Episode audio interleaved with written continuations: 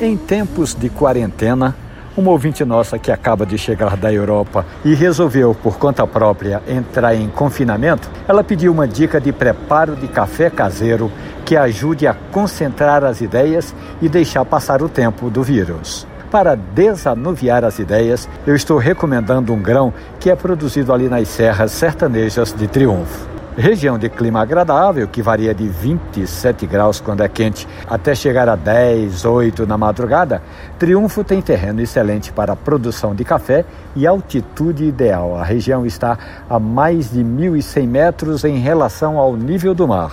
Esse grão que eu vou recomendar hoje foi torrado pela CAF Torrefação, bem ali na Avenida Conselheiro Aguiar 2178.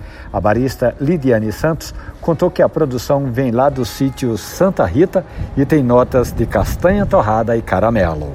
Então, querido ouvinte confinada, dê um jeito de mandar pegar esse café e, tendo em vista as suas limitações, peça logo que o grão venha moído para café coado. Primeiro você vai escaldar o coador e dispensar aquela água que escaldou.